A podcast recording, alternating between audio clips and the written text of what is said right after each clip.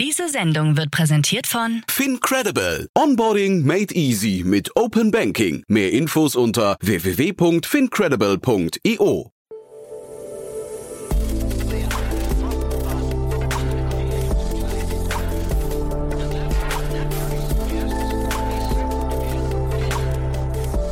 Startup Insider Daily. Herzlich willkommen zurück zu Startup Insider Daily. Mein Name ist Jan Thomas und wie vorhin angekündigt, Ali Albasas ist bei uns, der Founder und CEO von Inkit. Und ich habe es ja heute schon mehrfach gesagt, das Gespräch hat mich wirklich gefesselt. Äh, wir haben auch relativ ausführlich gesprochen. Ich hoffe, das ist in eurem Sinne. Denn Ali hat einfach wirklich so viel zu erzählen, hat es auch sehr ehrlich erzählt, hat, hat berichtet, wie sie mehrere Pivots hingelegt haben, viele Dinge nicht funktioniert haben, ganz viele Fehler gemacht haben und trotzdem weiterhin die Vision haben, das Disney dieses Jahrhunderts zu werden. Und was erstmal so total unrealistisch klingt, wird sich, glaube ich, da werdet ihr mir wahrscheinlich im Nachgang recht geben, im Lauf des Gesprächs dreht sich das so ein bisschen und da plötzlich denkt man, ja, da ist was dran. Also da, da entsteht auf jeden Fall etwas, was richtig groß werden kann. Und Ali bringt das extrem souverän, aber auch extrem sympathisch rüber, finde ich, indem er auch über seine Fehler redet, aber auch über die vielen Chancen und über die vielen richtigen Entscheidungen. Also, ich bin gespannt, wie es euch gefällt. Wenn euch gefällt, was wir hier tun, wie immer die Bitte empfehlt uns weiter. Wir freuen uns, wenn gerade solche Folgen dann auch von möglichst vielen Leuten gehört werden. In diesem Sinne dafür schon mal vielen, vielen Dank. Und jetzt genug der Vorrede. Wir gehen rein ins Gespräch mit Ali Albasas. Vorher nur mal ganz kurz die Verbraucherhinweise. Werbung. Hi, hier ist Nina aus dem Content-Team von Startup Insider. Vielleicht hast du es ja schon gehört, wir haben endlich neben unserem Hauptkanal Startup Insider nun auch separate Kanäle für unsere verschiedenen Formate eingerichtet. Wenn du zum Beispiel nur unser tägliches Nachrichtenupdate Startup News hören möchtest, kannst du ab jetzt ausschließlich den Startup News Kanal abonnieren. Gleiches gilt für Investments und Exits, Startup Spotlight und alle anderen Formate, die zukünftig kommen werden. Die volle Ladung Startup Insider, also alle Formate, gibt es natürlich weiterhin hier auf dem Hauptkanal. Also, um die einzelnen Kanäle zu abonnieren, besuche jetzt startupinsider.de/slash insider. Wir sehen uns auf deinem Lieblingskanal. Startup Insider Daily. Interview. Cool, ja, ich freue mich sehr. Ali Albasas ist hier, Founder und CEO von Inkit. Hallo Ali. Hallo Jan, grüß dich. Freue mich sehr, dass du da bist, Ali. Und ich, äh, wir haben es gerade im Vorgespräch schon gehabt. Es ist ja wirklich sehr bemerkenswert, was ihr da aufbaut. Ich bin jetzt mal, wir müssen mal gucken, dass wir so die wichtigsten Parameter jetzt mal besprechen. Erstmal Glückwunsch zu eurer Mega-Runde. Vielen, vielen Dank. Ja, ich habe hier stehen 50 Millionen Euro und ja, lass uns mal vielleicht im Detail durchgehen. Vielleicht fangen wir mal mit eurem Geschäftsmodell an. Was ist denn das, was jetzt da diese, weil ihr habt ja auch wirklich krasse Investoren jetzt an Bord geholt. Äh, was, was ist denn das, was die so begeistert an euch? Was ist denn eure Story? Ja, ähm, Inkits Vision ist es, das Disney des 21. Jahrhunderts zu werden. Ähm, das heißt, wir bauen Technologie, um die besten Geschichten weltweit zu finden und die dann zu große Blockbuster-Franchises zu verhelfen. Das heißt, wenn wir, wenn wir über Blockbuster-Franchises sprechen, sprechen wir über ähm, Romane im Textformat, aber auch als Audiobuch, auch als Film, als Spiel und hoffentlich vielleicht sogar eines Tages unseren eigenen Themenpark. Also stell dir zum Beispiel Harry Potter vor. Ja, das ist eine äh, 30 Milliarden Dollar äh, Franchise. Und die Idee von Inkit ist, wie können wir ähm, 100 Mal oder tausendmal äh, die nächsten Harry Potters finden. Das ist so die, die Grundsatzidee. ja, nee, also klingt nach einer sehr großen Ambition. Ähm, wie kommt man auf die Idee zu sagen, man könnte 100 oder 1000 Mal Harry Potter finden? Ja, also das, das ist so die, die, die Grundsatzidee von Inkit, ist ähm, weltweit die besten Geschichten finden. Und ich kann dir äh, auch eine, eine coole Erfolgsgeschichte erzählen, ähm, die wirklich auch sehr, ähm, ja, sehr emotional bewegend ist ähm, die aus, aus Inkit heraus entstanden ist. Ähm, und zwar ist es die Geschichte von einer unserer Autorinnen, äh, die Sumia aus Indien, ähm, die ähm, in einem Provinz in Indien wohnt, wo leider nur 64 Prozent der Frauen überhaupt lesen und schreiben können. Und ähm, sie hat in diesem sehr armen Gegend leider gewohnt und ähm, hat dann mit ihrem äh, Android-Handy ähm, die Inkit-App runtergeladen, hat angefangen, ihr Buch auf dem Handy wirklich komplett zu tippen.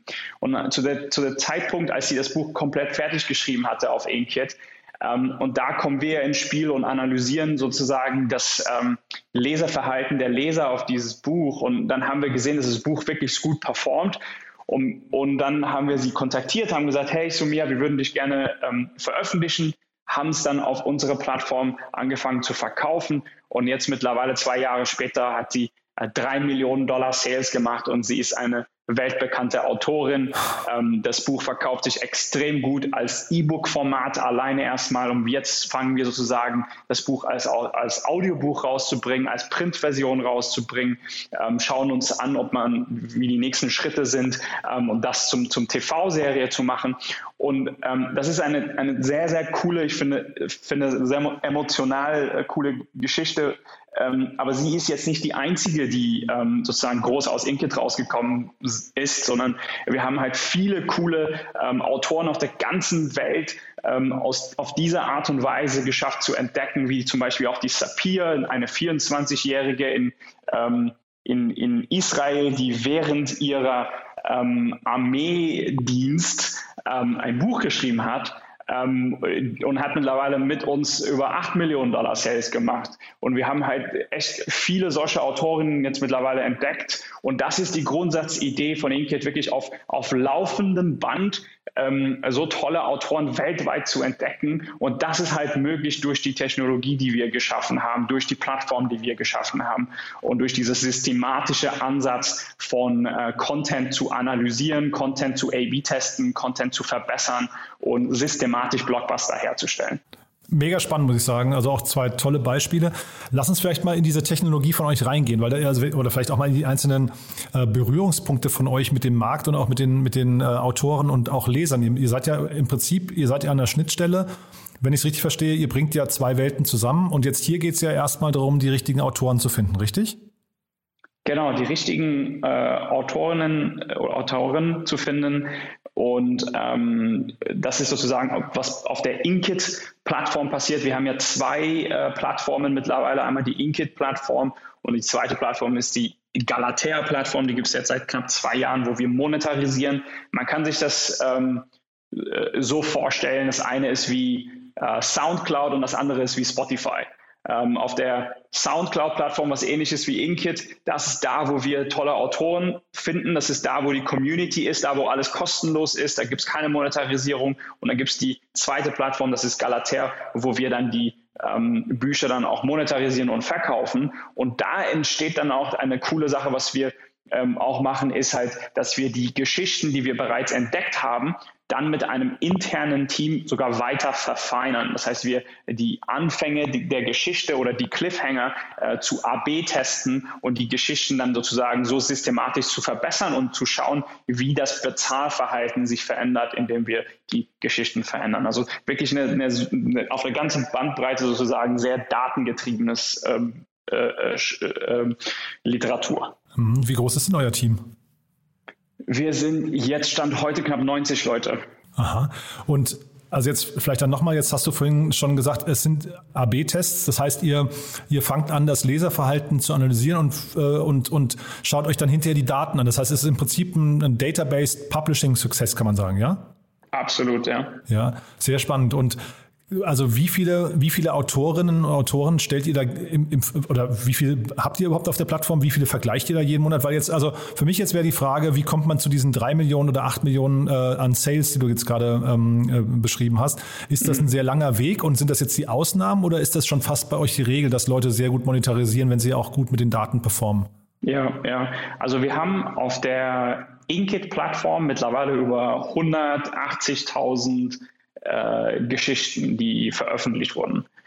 Und ähm, wir denken, dass ungefähr ähm, 5% von ähm, Geschichten, die bei uns hochgeladen werden, gut genug sind, ähm, dass wir sie dann monetarisieren können, beziehungsweise wenn wir sie auf Galatea packen, dann halt durch AB-Tests ähm, so verbessern können, dass sie dann halt gut monetarisieren können. Ähm, so kann man sich ungefähr den, den Funnel vorstellen. Und die Monetarisierung äh, bei diesem Galatea, das funktioniert aber dann ausschließlich über euch oder ist das quasi nur ein Monetarisierungskanal? Weil ich, also ich kann mir ja vorstellen, dass ihr dann irgendwie in dieser ganzen Welt von ja, Buchpublishern irgendwie auch stattfinden müsstet, bis hin zu wahrscheinlich Hardcovern und so weiter. Und da braucht man ja vielleicht solche Partner wie, ich weiß nicht, Random House oder irgendwie so jemand an der Seite, ne? Mhm, mhm. Ja, also das, das ähm, wollen wir zukünftig auch anstreben. Ähm, das Tolle und was das, das ist, was die Potenzial von Inkit halt äh, äh, zeigt, ist halt, dass diese ganzen Umsätze, die wir jetzt gerade machen, ähm, ausschließlich auf unsere eigene Plattform sind. Also wir haben noch gar nicht ähm, äh, das, das Printbuch rausgebracht oder, äh, oder auf, äh, verkaufen auch gar nicht auf andere Plattformen. Das heißt, da gibt es noch ähm, super viel Potenzial und ähm, wie du auch angesprochen hast, also diese Namen, so Penguin Random House oder äh, Macmillan oder Simon Schuster, Hachette und so weiter, äh, die sind aber auch, ähm, die klopfen halt ständig auf, an, an unsere Tür und wollen halt super gerne mit uns zusammenarbeiten. Ähm, und das ist dann natürlich auch ähm, einer der nächsten Schritte für uns für, für die weitere Expansion. Ja. Mhm. Aber die Galatea-Plattform ja. selbst ist halt wirklich sehr, sehr, sehr schnell gewachsen. Also jetzt seit, ähm, die gibt es jetzt seit, was ist denn jetzt, wir haben jetzt November, äh, es sind jetzt schon zweieinhalb Jahre, dass es jetzt schon live ist und wir sind da wirklich von null auf jetzt äh, dreieinhalb Millionen ähm, monatlichen Umsatz halt äh, gewachsen, wirklich so wie, wie Phoenix aus der Asche irgendwie. Ja, ja. Äh, und genau, und werden halt jetzt weitere Dinge sozusagen in Anspruch nehmen, um, um weiter zu wachsen, wie zum Beispiel Partnerschaften, um das Printbuch rauszubringen, etc. Hm. Also wirklich sehr bemerkenswert. Äh, sag doch nochmal ganz kurz, weil du ja vorhin das Beispiel Harry Potter ähm, bemüht hast. Äh, mhm. Seid ihr dann, wie, wie ist denn euer Verhältnis zu den Autoren? Äh, das rechte Verhältnis vor allem. Seid ihr dann Owner dieser, ähm, also seid ihr quasi der Publisher und dadurch auch Owner dieser ganzen Stories oder ist das hinterher nochmal ein Verhandlungsthema? Ja, das ist ein, also wir sind der Publisher äh, und die Autoren, äh, die kriegen einen guten ähm, äh, Royalty prozentual. Also sind wir halt auch relativ großzügig.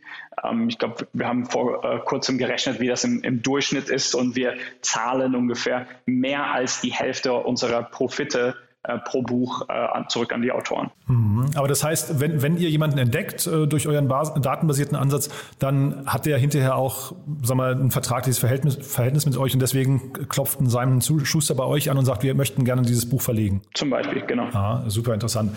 Ähm, diese Galatea-Plattform, jetzt hast du gerade gesagt, dreieinhalb Millionen Euro Umsatz, ähm, jetzt innerhalb von, also monatlichen Umsatz innerhalb von, von äh, zweieinhalb Jahren.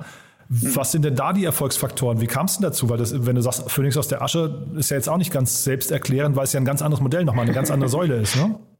Ja, total, absolut. Ähm, ja, also vielleicht einige Leute, die jetzt das Podcast hören, die, die kennen mich schon irgendwie aus der, aus der Startup-Szene und Inkit gibt es ja auch schon ein bisschen länger. Mhm. Ähm, ich habe ja Inkit original äh, gegründet und die ersten Angestellte eingestellt ähm, Anfang 2015. Mhm. Und für uns hat es halt schon, schon es war schon eine, eine, längere Sache, bis, bis, bis es halt so durch die Decke gegangen ist. Ähm, wir haben vorher nämlich ähm, zwei Business Models äh, versucht, die nicht so gut geklappt haben. Und, ähm, und Galater war dann das dritte Business Model, was dann auf einmal geklappt hat und auch mega durch die Decke gegangen äh, ist. Mhm. Ähm, und ähm, genau, und da bin ich auch sehr, sehr, sehr happy, dass, dass wir, dass das ganze Team weiter durchgehalten hat und dass es halt ein ja, paar, Jahr, paar Jährchen gedauert hat, bis dieser äh, Übernachterfolg passiert ist. Naja, Übernachterfolg in Anführungszeichen dann, ne? Aber dann äh, sag, sag doch noch trotzdem nochmal, was sind denn jetzt, also im Vergleich zu diesen beiden, wenn du sagst, ihr habt zwei Pivots gemacht oder zweimal mhm. experimentiert, mhm. Was waren denn die anderen Modelle und was hat jetzt besser geklappt? Also diese dreieinhalb Millionen Euro Monatsumsatz ist ja schon echt eine mhm. Hausnummer. Mhm, mhm. Ähm, also der, das erste Business Model war, ähm, direkt mit anderen Verlagen zu arbeiten. Das heißt, wir haben äh, über die Inkit-Plattform tolle Autoren gefunden, sind dann zu den Verlagen gegangen und haben gesagt, hey, schaut mal, hier ist ein Buch und das sind die Metriken von dem Buch, das ist die Retention Rate, das ist die Click Rate auf dem Cover und so weiter. Also wir haben denen ganz viele Metriken gezeigt und gesagt, hey, wollt ihr das Buch denn nicht publishen? Ähm, und dann haben sie mir den Vogel gezeigt und gesagt, hey, wir sind ein Verlag, wir haben unsere Lektoren, die lesen die Bücher und dann machen sie Entscheidungen. Was willst du denn hier mit den Zahlen?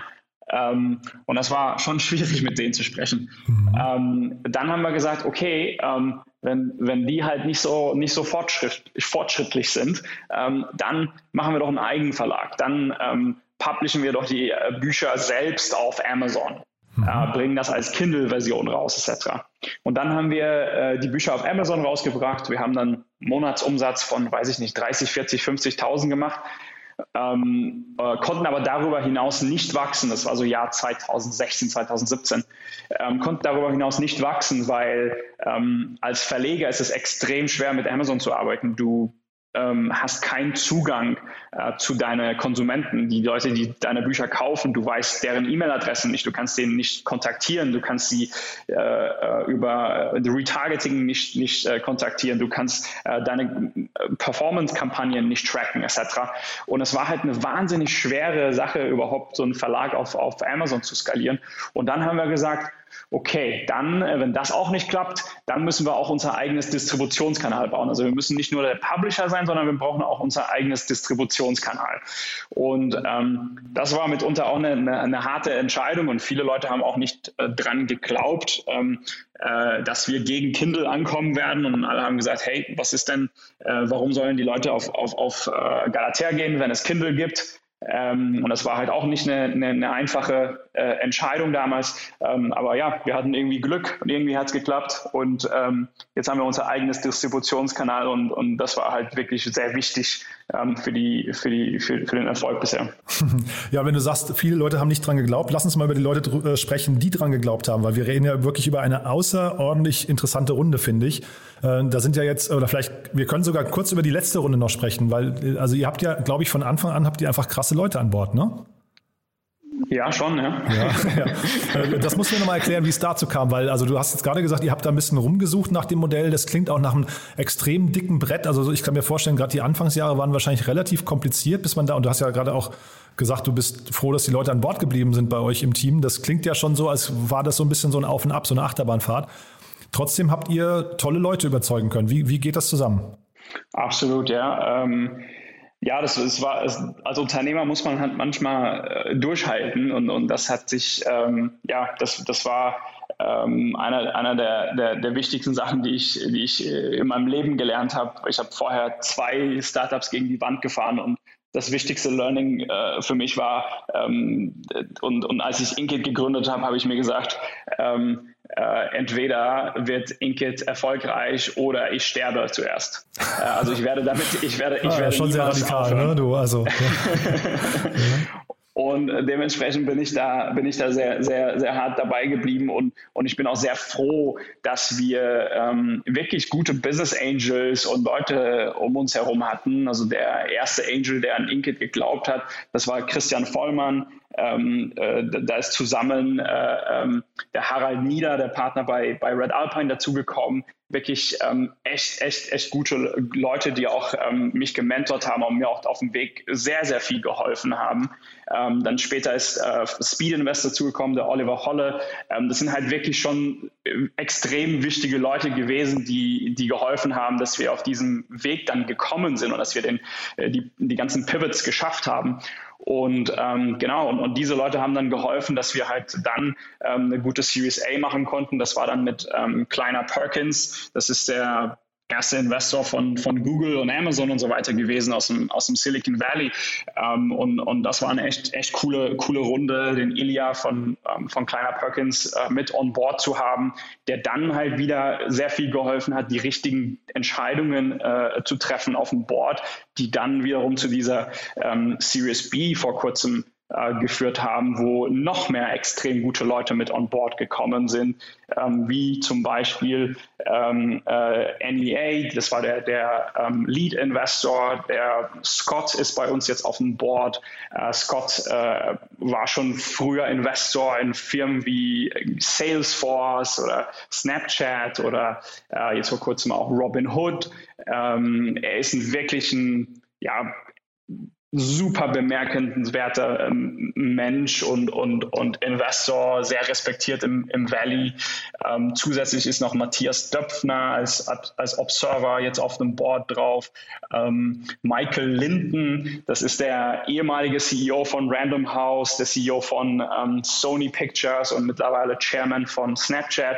Also sind halt extrem, extrem ähm, äh, gute Leute dann, dann, dann zusammengekommen äh, und, und ich bin da, äh, ich freue mich da extrem, ähm, mit so guten Leuten zusammenzuarbeiten, weil das setzt dann wiederum die Messlatte nochmal höher, ähm, äh, ähm, um, um weitere äh, gute Dinge zu erreichen. Wie ich mir das vorstelle, ist halt, der Matthias Döpfner geht auf ein Board-Meeting von ähm, von Reed Hastings äh, von, von Netflix, äh, wo er auf dem Board sitzt und, ähm, und einen Tag später ist er auf dem Board-Meeting bei mir, ja, oder ähm, der Michael Linden sitzt auf einem Snapchat-Board-Meeting und dann ähm, sprechen wir und, ähm, und das sind halt äh, ähm, ja, das sind halt äh, äh, so eine Art, ähm, wie soll ich das sagen, äh, positiver Druck beziehungsweise ähm, aus der Komfortzone rausgehen, ähm, weil ich weiß, hey, ich will, ich will halt äh, vielleicht sogar besser performen als der Reed Hastings, ja, oder äh, ähm, und, und, da, und das ist das ist dann halt ganz ganz cool, so, so eine Atmosphäre zu sein. Hm. Das relativiert jetzt auch ein bisschen, finde ich, deinen Anfangssatz, eure Vision, das Disney des 21. Jahrhunderts zu werden, ne? weil plötzlich wird das vielleicht sogar ein Tick greifbarer, auch wenn es natürlich nach einer Riesenmission oder Vision klingt, aber die Leute, die du jetzt gewonnen hast, unterstreichen das ja schon mal.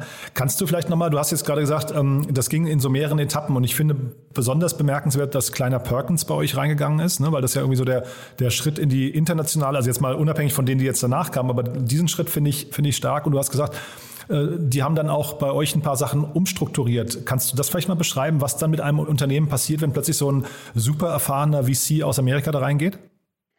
Ähm, also ja, es gibt mittlerweile schon, schon einige Dinge, wo ich halt schon sehr ähnlich finde, wie, wie zum Beispiel Scott von NEA tickt oder ein Ilya von, von Kleiner Perkins tickt, vergleichsweise zu äh, europäische äh, VCs. Ähm, also oder, oder viele europäische VCs. Ich möchte das nicht verallgemeinern. Es gibt mhm. auch wirklich ähm, äh, gute wie, wie ähm, also Oliver von Speed Invest, der wirklich sehr groß denkt, oder, ähm, oder Harald, äh, Red Alpine. Ähm, äh, es gibt auch wirklich, wirklich gute oder Holzbring, also sind, die, sind, die, sind, die sind dann halt schon mehr auf der Richtung von den Amerikanern. Ähm, aber die Amerikanern, die ähm, denken halt schon sehr wahnsinnig groß. Ja, mhm. ähm, und, äh, und denken auf einem ganz anderen Level, ähm, während vielleicht ein europäischer VC eher so eine äh, Erwartungshaltung hat, okay, wenn die Firma irgendwie 100 Millionen wert ist oder 500 Millionen oder eine Milliarde, dann ist das cool, ähm, ist für den, für den Amerikaner irgendwie nichts unter 10 Milliarden oder, oder 20 Milliarden interessant. Und wenn du dann halt ähm, Diskussionen hast, sozusagen, äh, welche Weichen müssen wir stellen, damit wir wirklich eine ähm, weltbewegende Firma werden, äh, sind das oft dann halt ganz andere Weichen, als wenn man darüber spricht, hey, so, hey, wie werden wir ein profitables ähm, 500 Millionen Business? Mhm. Ähm, und und äh, oft ist es dann halt nicht mehr so irgendwie so, hey, wann werden wir profitabel und, und wie sieht die PL aus, äh, sondern eher so, okay, ähm, äh, wie ist die Retention Rate? Ja? Ähm, das ist dann viel eher eine größere Frage als ähm, wie ist, äh, keine Ahnung, unser, unser Umsatz oder sowas. Ja? Mhm. Während ähm, ja, bei, den, bei den Europäischen viel mehr um Cash geht, viel mehr so um ähm, äh, kurzfristigere Sachen, würde ich sagen, äh, denken die Amerikaner wirklich, ähm, ja, wie können wir ähm, in den nächsten 20 Jahren wirklich was Weltbewegendes aufbauen? Und ähm, da ist schon halt schon ein Riesenunterschied in, in, in Größe des Denkens. Wann hast denn du gemerkt oder auch dein, deine bis dahin Bestandsinvestoren gemerkt, dass ihr überhaupt bereit seid ähm, für einen internationalen VC von so einer Kragenweite? Also was musste man denn dafür vorbereiten? Vorbereiten? Ähm, das ist eine gute Frage. Naja, also man, du, es, es, macht ja für viele wahrscheinlich, also ich weiß noch hier, der Christian Reber irgendwann mit äh, sechs Wunderkinder damals, das war der erste, wo dann irgendwie Sequoia investiert hatte. Haben alle irgendwie ähm, aufgehorcht und haben gesagt, wow, das ist ja äh, total krass. Jetzt hat sich das so ein bisschen, weiß nicht, äh, normalisiert, ne? Viel mehr internationale VCs investieren in deutsche Startups, aber nichtsdestotrotz, mhm. man muss ja wahrscheinlich den richtigen Moment auch erwischen, dass man überhaupt, wenn man so ein Gespräch führt, überhaupt vorbereitet ist. Also ansonsten kriegt man wahrscheinlich nach fünf Minuten die Tür gezeigt, oder? Äh, ja, schon, aber das, das, das Ding ist halt generell im, im Fundraising, ähm, es ist halt so, dass, ähm, dass es nicht wirklich um Fundraising selbst geht, sondern äh, ist das Unternehmen erfolgreich, ist das, ist das Unternehmen gut.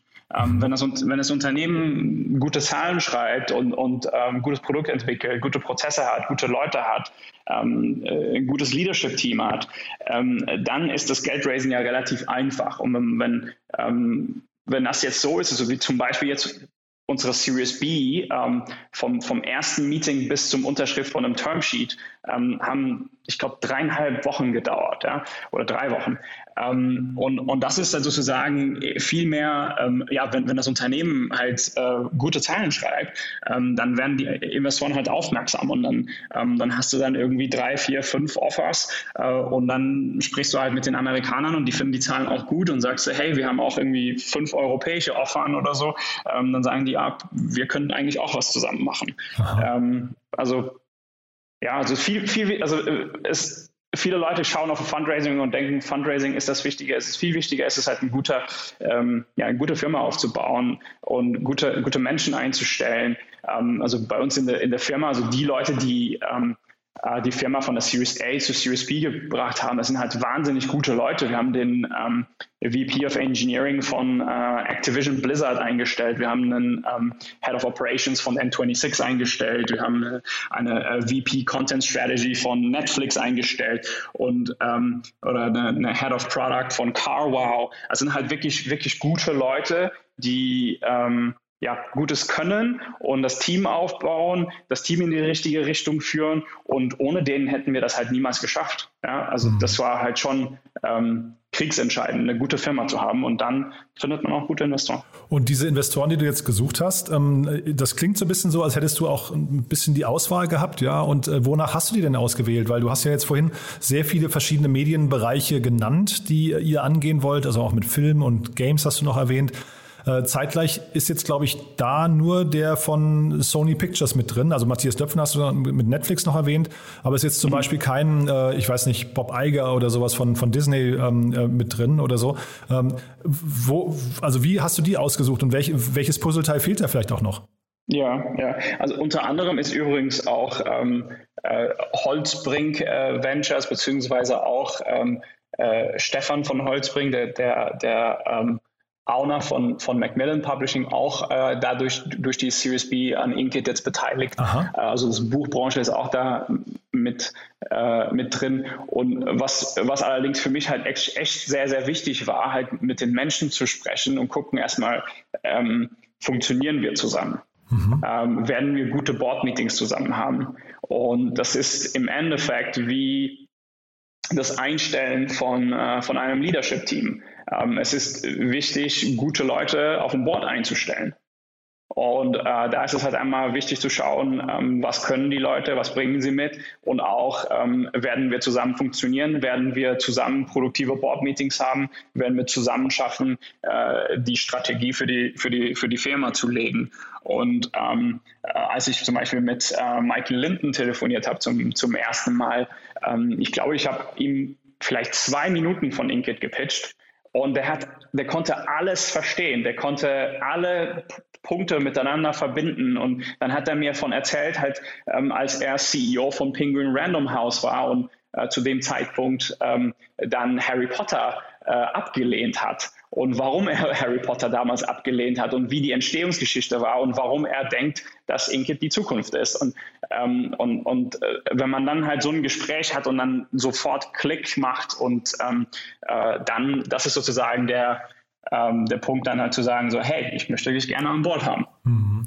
Und wenn jemand dir dann sagt, Inkit ist die Zukunft, äh, auf welchen Teil schaut, also du hast gerade gesagt, er konnte alle Dots da irgendwie connecten, aber äh, auf welche Teile guckt ihr da am meisten? Auf euren Zugang zu den Autoren, also das Finden der Geschichten oder die, weiß nicht, die Analyse, datenbasierte Analyse von den Geschichten oder hinterher die Monetarisierung in verschiedenen Medienkanälen? Also das Wichtige ist halt, wie wir schaffen, äh, gute Talente zu finden. Also heutzutage ist wirklich IP sehr, sehr wichtig ähm, gute IP zu finden, ist, ist sehr wichtig. Und wie, wie, wir halt sozusagen technologisch schaffen, auf laufendem Band äh, Blockbuster zu, zu erstellen. Ähm, diese Galatea-Format, ja, also dieses, ähm, äh, ich sag mal jetzt in, in, in, Klammern irgendwie ein paar Millionen, die wir damit jetzt machen. Ich glaube, das ist gerade erst ganz der Anfang. Also es ist halt die, die erste kleine Monetarisierung, die wir damit jetzt äh, machen. Ich glaube, ähm, eines Tages, wenn wir das Disney des 21. Jahrhunderts werden, dann dann ähm, werden wir viel, viel, viel größere Umsätze insgesamt mit diesen Geschichten äh, erzielen. Da werden Audiobücher dabei sein, da werden TV-Serien dabei sein, man wird äh, auf, auf Inkit-Plattformen Filme schauen können äh, und hoffentlich dann mit der App sich in, in das Themenpark irgendwie einchecken. Ähm, und das wird halt noch ein paar Jahre äh, dauern, aber ähm, genau in die Richtung äh, möchten wir, dass das, das Ganze dann geht. Und du hast vorhin Soundcloud angesprochen, mal so als Vergleich und hast gesagt, ihr habt im Prinzip Soundcloud und Spotify gegründet, also so als Analogie hast du das bezeichnet. Jetzt kennt man Soundcloud hier in Berlin, die waren ja extrem lange auch ein Vorzeige-Startup, da hat dann irgendwann Union Square Ventures investiert und dann wurde es aber ein bisschen still um die. Die haben da, glaube ich, damals einen, einen Milliarden-Exit abgelehnt von, von an Twitter, glaube ich, wenn ich mich, also ich habe jetzt nicht recherchiert, aber ich glaube, so äh, ungefähr war das.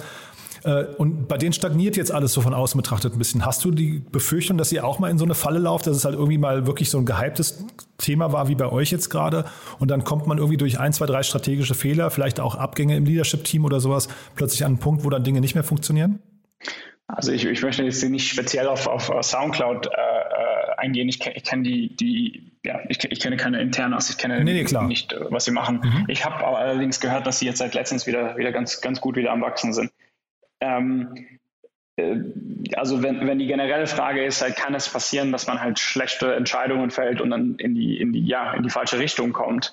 Ja, natürlich. Ja. Also äh, ich habe in den letzten fünf, sechs Jahren halt echt auch äh, nicht nur Erfolge gefeiert hier bei, bei Inkit oder wir als Team, sondern wir haben auch viele, viele Fehler gemacht. Ja. Wir haben vieles falsch gemacht. Wir haben ähm, so viel auch gelernt und natürlich haben wir irgendwie ähm, im Endeffekt, also ich denke schon, dass wir halt schon sehr, sehr viel Glück hatten, auch im richtigen Moment. Also ich, ich äh, denke schon, dass wir irgendwie hart gearbeitet haben, aber auf der anderen Seite war es auch irgendwo so schon ein bisschen so Lotto-Gefühl, so Jackpot-Gefühl, so, hm, okay, das war jetzt irgendwie 50 Prozent harte Arbeit, aber auch, wir haben schon einiges auch Glück gehabt, ähm, dass Dinge ge geklappt haben. Ähm, aber auf dem Weg haben wir auch wahnsinnig viele Fehler gemacht. Wir so viele Fehler gemacht und ähm, ich hoffe, dass wir halt aus diesen Fehlern immer lernen und dass wir in der Zukunft werden wir auch Fehler machen. Das kann man auch nicht vermeiden.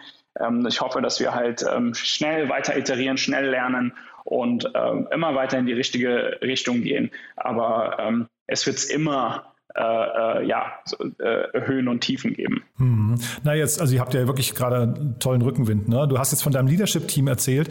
Magst du da nochmal erzählen, wie hast du die ausgesucht? Die, die kommen ja auch, du hast Activision, Netflix, N26 und so weiter genannt. Ähm, jeweils tolle Persönlichkeiten. Das klang so, als wäre das auch ein wichtiger Baustein gewesen dann für die nächste Stufe. Ne? Hat, das, hat das auch dich dann verändert, vielleicht sogar ähm, äh, als Person? Äh, hat sich deine Rolle dann sehr stark verändert im Unternehmen?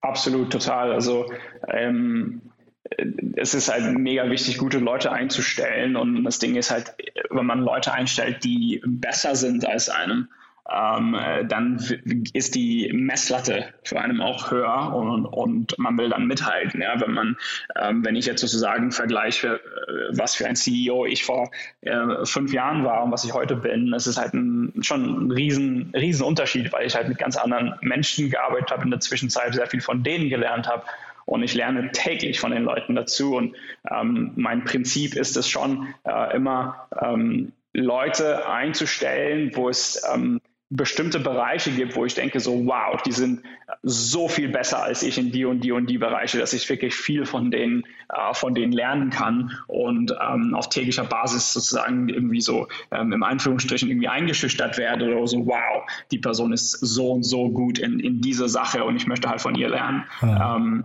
und, ähm, und das, das ist im Endeffekt auch ähm, das, äh, was diesen Job dann halt auch spaßig macht als, als Gründer und, und, und CEO. Ähm, dass man ähm, ja jeden Tag gechallenged wird und jeden Tag besser werden kann und solche Leute um sich herum hat. Ähm, genau, also wie gesagt, also ohne, ohne diese Leute im Leadership-Team, ohne das gesamte Inke-Team hätten wir diese Erfolge niemals feiern können. Ähm, das ist wirklich denen zuzuschreiben. Ja, ich bin halt nur drei Wochen rausgegangen und, und habe den Investoren erzählt, äh, was äh, unser Team erreicht hat. Ja, also, mhm. was anderes habe ich nicht gemacht. Also es ist halt ähm, wenig äh, von dem Erfolg, Erfolg mir zuzurechnen und sehr, sehr viel davon dem Team, die, die, die diese Zahlen produziert hatte, diese, die diese, äh, diese Firma produziert hat, die, ähm, die, die so viele Autoren entdeckt hat. Ähm, das ist das Team, was, was diese Erfolge dann feiert. Und was würdest du jetzt sagen, wie weit seid ihr von dem Punkt weg, dass ihr mal so den, ähm, weiß nicht, den, also ersten Harry Potter, vielleicht habt ihr den ja schon äh, entdeckt, aber ich sag mal, der Sprung von drei Millionen bis 30 Milliarden ist halt dann doch noch ein großer. Äh, was, was ist so der, der, der erste wichtige Meilenstein für euch bei diesem Proof? Also ist es die Monetarisierung, dass die irgendwie, keine Ahnung, sich nochmal verzehnfacht pro Titel oder würdest du eher sagen, äh, ihr wartet auf den Moment, wo ihr einen Titel vielleicht 360 Grad in allen Medienkanälen monetarisiert? Mhm. Ja, also wir haben jetzt ja jetzt ähm, ein paar Titel, die im Millionenbereich sind. Und äh, da schauen wir jetzt aktiver an, so okay, wie, wie sollte die ähm, multimediale Strategie aussehen? Und da arbeite ich jetzt mit, äh, mit dem Michael Linden zusammen, der ja sehr gut da drin ist und ähm, wir haben auch ganz viele äh, Anfragen von TV-Produzenten und Filmproduzenten und so weiter. Und da müssen wir jetzt in den nächsten äh, Wochen, Monate entscheiden, wie wir damit umgehen. Ob wir zum Beispiel ähm, jetzt schon äh, Rechte verkaufen oder mit einem Produzenten schon was anfangen oder wo wir sagen, hey, nee, die, die äh, Titel, die wachsen ja noch weiterhin. Und wenn wir halt an denen noch festhalten, ähm, werden sie sogar noch äh, wertvoller in, in, der Zukunft. Das sind so äh, strategische Entscheidungen, die wir jetzt ähm, führen werden. Aber ähm, definitiv Audiobuch ist ein, ist ein sehr großer äh, Focus-Area für uns. Wir haben das vor sechs Monaten auf Galatea gestartet. Ähm, also Audiobooks äh, wachsen wirklich wie verrückt ähm, auf Galatea. Ich glaube, irgendwie 60 Prozent Month over Month. Ähm, das ist so der, das größte Wachstumstreiber. Ähm, und, und, Video und so weiter schauen wir uns an. Ähm, äh, Printbücher schauen wir uns an. Merchandise schauen wir uns an. Das heißt, da werden wir jetzt in den nächsten Wochen und Monaten entscheiden. Und du hast mir gesagt, du ziehst jetzt auch in die, äh, in die Staaten, ne? Ja, genau, ja. genau. Also das ist, das ist auch eine, ähm, ja, eine, eine, wichtige strategische äh, Veränderung für uns als äh, Firma, ähm, dass wir äh, Produkt äh, sowie Growth ähm, nach äh, San Francisco verlagern werden. Ich persönlich äh, ziehe ähm, sozusagen Stück für Stück um, ähm, so in den nächsten Monaten erst auf 50-50, aber dann halt auch vollständig äh, drüben in San Francisco. Das Office in Berlin wird ähm, äh, weiter bestehen, äh, aber das, das Headquarters wird sich dann sozusagen nach San Francisco verlagern. Hm, ja, sehr spannend. Und du sag mal vielleicht off-topic nochmal eine ganz kurze Frage. Äh, wenn du jetzt so nah dran bist an der ganzen Medienszene dort in den USA, wie nimmt man denn das ganze Thema Metaverse äh, wahr? Also das ganze Thema virtuelle Realität und vielleicht auch die Verschmelzung von Filmen und Games und, und virtuelle Realität. Ist das für euch dann auch ein wichtiger Bereich oder, oder wird der eher noch belächelt? Ich glaube schon, dass es in der, in der, in der Zukunft eine, eine große Rolle äh, spielen wird. Ähm, aber jetzt sozusagen für uns, wenn ich jetzt so über die nächsten, weiß nicht, 24 Monate denke, mhm. ich glaube, das ist noch relativ äh, früh für einen Einstieg von uns. Mhm. Ähm, aber ich, ich glaube definitiv, ähm, dass wir alle in 10, 15 Jahren in der Metaverse ähm, Filme schauen werden, auch vielleicht äh, immersive äh, Filme oder, oder Geschichten, die vielleicht ganz anders sein werden, wie wir sie, als wir sie jetzt heute kennen, ähm, dass, dass, dass Geschichten ganz anders stattfinden werden. Ähm, aber es wird noch ein paar, paar Jahre dauern. Mhm. Bis, bis es halt, ähm, bis viele Leute auch die, die Geräte haben, sogar sozusagen ähm, die Metaverse ähm, in 3D wahrzunehmen, wo es das Ganze zugänglich ist, wo es normaler wird. Ähm, aber das, das dauert ja noch ein bisschen. Hm. Ja, ich frage nur, wenn man dann so mal einmal das Ohr quasi in Amerika hat, ne? Äh, damals, als ich drüben war, irgendwie für, für ein paar Monate, war das ganze Thema Voice irgendwie in aller Munde, da kam man gar nicht mehr dran vorbei und deswegen wollte ich mal wissen, wie das jetzt bei, bei euch so ist, ob jetzt gerade Metaverse zum Beispiel der große Hype ist, ne? Habe ich, also ich weiß nicht, das ist ja jetzt, glaube ich, seit jetzt ein, zwei Wochen, wo, mhm. wo Facebook das äh, so groß gemacht hat. Ähm, ich war relativ heads down äh, mit wichtigen Sachen bei uns in der Firma beschäftigt, deswegen habe ich jetzt nicht so viel mit denen da über, über Metaverse gesprochen. Cool, Adi, dann will ich dich vom heads down auch nicht abhalten. Ähm, ich, äh, man hört ja durch, du hast wirklich äh, sehr, sehr viel zu tun. Ähm, haben wir was Wichtiges vergessen aus deiner Sicht? Ich glaube, wir haben schon relativ vieles gecovert. Vielen Dank dafür. Startup Insider Daily. One more thing. Präsentiert von OMR Reviews. Finde die richtige Software für dein Business. Also wir haben ja noch eine letzte Frage, äh, Ali, und zwar machen wir mit OMR Reviews ja eine Kooperation, wo wir unsere Gäste immer bitten, ihr Lieblingstool oder ihren Geheimtipp bei den Tools nochmal vorzustellen. Ja, dann bin ich gespannt, was du mitgebracht hast. ähm, also eine der Tools, die ich sehr gerne seit, seit vielleicht, weiß nicht, seit sechs oder äh, sieben Monaten benutze, ist äh, Docket. Ähm, und zwar ist das ein ähm, Meeting-Agenda-Tool ähm, was, was, relativ gut funktioniert mittlerweile. Ähm, da kann, das connectet sich automatisch mit dem Google Kalender ähm, und dort kann man seine Agenda vorschreiben. So kann, da kann man während dem Meeting Notizen machen. Man kann To-Dos aufschreiben, die dann auf einer To-Do-Liste von dieser Person dann aufgeschrieben werden. Also es macht so dieses ganze äh, Meeting und, und äh, Dinge, äh, ähm, sich, sich an Dinge zu erinnern oder, äh, oder andere Personen an Dinge zu erinnern, ähm, relativ einfach. Ähm, das ist echt ein wichtiger Tool für mich geworden. Ähm, das zweite Tool, was ich schon seit sehr lange mittlerweile such, äh, benutze, seit vier, fünf Jahren bestimmt, ähm, ist äh, meine To-Do-Liste. Und zwar, das ist Workflowy. Ähm, äh, Workflowy ähm, ist sehr einfach aufgebaut. Ähm, da kann man äh, Bullet Points sozusagen schreiben. Ähm, und die in den Bullet Punkte kann man auch äh, reinzoomen und man kann noch mehr tiefere Bullet Points aufschreiben. Ähm, ich finde, ich finde eine, es ist eine sehr, sehr einfache äh, To-Do-Liste, äh, die, die aber auch sehr, sehr flexibel ist und die man halt auch äh, immer anders aufbauen kann, je nachdem, wie welche To-Do gestrickt ist oder wie man an dem Tag gerade denkt und Dinge irgendwie anders aufschreiben äh, möchte. Es ist halt so, ähm, eine Mischung aus Kreativität und, und äh, Effizienz, ähm, was für mich sehr gut funktioniert. Also ja, Workflowy und Docket kann ich sehr empfehlen. Das Segment One More Thing wurde präsentiert von OMR Reviews. Vergleiche Business Software mit Hilfe von tausenden echten Nutzerbewertungen. Alle weiteren Informationen auf omr.com/reviews. Ali, ganz, ganz großartig. Hat wirklich sehr viel Spaß gemacht. Sehr beeindruckend, was ihr da aufbaut. Äh, danke auch für die Tooltips und dann freue ich mich, wie gesagt, wenn wir irgendwann mal eine Fortsetzung machen könnten. Sehr cool, machen wir so. Vielen Dank, Jan. Werbung Hi, hier ist Moritz, Marketing und Growth Manager bei Startup Insider. Wenn du über die verschiedensten Themen immer auf dem neuesten Stand sein möchtest, dann empfehle ich dir auf jeden Fall unsere Newsletter auszuprobieren. Von unserem täglichen Morning Briefing Startup Insider Daily zu unseren themenspezifischen Newslettern wie Krypto und Web3, Investments und Exits oder KI Kompakt bist du mit unseren Newslettern immer top informiert. Falls du interessiert bist, kannst du dich jetzt ganz einfach kostenlos anmelden und zwar unter startupinsider.de/slash insider. Startup Insider Daily, der tägliche Nachrichtenpodcast der deutschen Startup-Szene. So, damit sind wir durch. Das war Ali Albasas, der Founder und CEO von Inkit. Ich hoffe, es hat euch Spaß gemacht. Ich hoffe, ich habe nicht zu viel versprochen. Ich fand es wirklich super. Und ja, kurz noch der Hinweis, bevor ich euch ins Wochenende entlasse. Ähm, vorhin bei uns zu Gast war Eiger Senfkleben. Sie ist die Co-Founderin von Billy. Falls ihr das nicht gehört haben solltet, ist auch ein sehr, sehr spannendes Gespräch. Billy, ein Fintech hier aus Berlin, hat gerade 100 Millionen Dollar eingesammelt und sich eine Kreditlinie in Höhe von 200 Millionen Dollar gesammelt, unter anderem von Klarna. Also ein Unternehmen, das gerade so richtig durch die Decke geht und sich auch gerade noch so ein bisschen repositioniert. Wir haben auch gesprochen über das Thema Female Leadership. Eiger ist ja eine Gründerin und sie sorgt dafür, dass in dem Unternehmen vieles richtiger läuft als in anderen Unternehmen. Also von daher alleine deswegen ist es wert, das Ganze nochmal nachzuhören. Und noch kurz der Hinweis auf die Folge am Sonntag.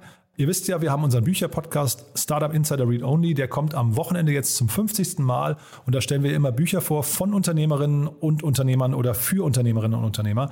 Ja, und an diesem Sonntag zu Gast ist Dr. Steffi Burkhardt. Sie ist Autorin und Expertin für New Work und sie hat ein Buch geschrieben, Be Water, My Friend, wie Menschen, Teams und Organisationen von den Eigenschaften des Wassers lernen können, um die Herausforderungen unseres jungen 21. Jahrhunderts besser meistern zu können. Und das Ganze ist ein Sammelsurium von insgesamt knapp 30 Fachbeiträgen unterschiedlicher Persönlichkeiten, die sich mit den wichtigsten Fragen unserer Zeit beschäftigen. Also zum Beispiel dem Thema Klimawandel, der wachsenden Einkommensschere, Migration, Populismus und so weiter und so fort. Ist also quasi ein Buch, das zum Diskurs anregen möchte. Und auch deswegen die Empfehlung, einfach mal reinhören. Das dann, wie gesagt, am Sonntag. Falls wir uns nicht mehr hören, euch ein wunderschönes Wochenende und dann spätestens bis Montag hoffentlich. Und ja, ansonsten, wie gesagt, Sonntag auf jeden Fall ein Hörtipp. Bis dahin. Ciao, ciao. Diese Sendung wurde präsentiert von Fincredible. Onboarding made easy mit Open Banking. Mehr Infos unter www.fincredible.io.